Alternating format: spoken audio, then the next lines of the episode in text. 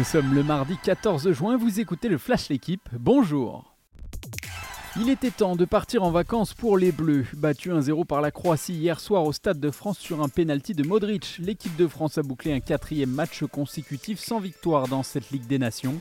À cinq mois de la Coupe du Monde, les tricolores n'ont jamais montré leur vrai visage sur ce rassemblement. Ils ne peuvent plus se qualifier pour les demi-finales de la compétition et il s'agira d'éviter la relégation en Ligue B en septembre contre l'Autriche, puis au Danemark.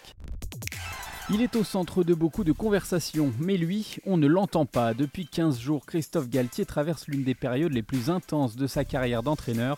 En vacances dans le sud de la France, le coach niçois sait que son avenir se joue en ce mois de juin. Les chances qu'il reste aux commandes des Aiglons sont très minces. Engagé dans un jeu de poker menteur avec le PSG qu'il a très envie de rejoindre, Galtier reste très calme et serein selon son entourage. Un entourage qui échange régulièrement avec Luis Campos, le nouveau conseiller sportif du club parisien. Titré à le l'an dernier, Hugo Humbert joue gros cette semaine sur le gazon allemand. Une défaite au premier tour l'aurait éjecté du top 100, mais le Messin a su s'accrocher pour dominer Radu Albot 6-7, 7-6, 7-5. Il affrontera au prochain tour le vainqueur du match entre Crécy et Urkach. C'est également passé in extremis hier pour Caroline Garcia du côté de Birmingham. La Française a battu Victoria Golubic 6-7, 6-4, 7-6.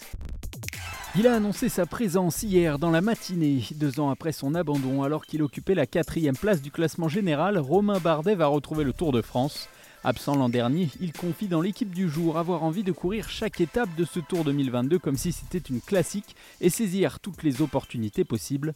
Bardet va découvrir la grande boucle avec le team DSM, lui qui a longtemps été le leader d'AG2R. Merci d'avoir écouté le Flash l'équipe, bonne journée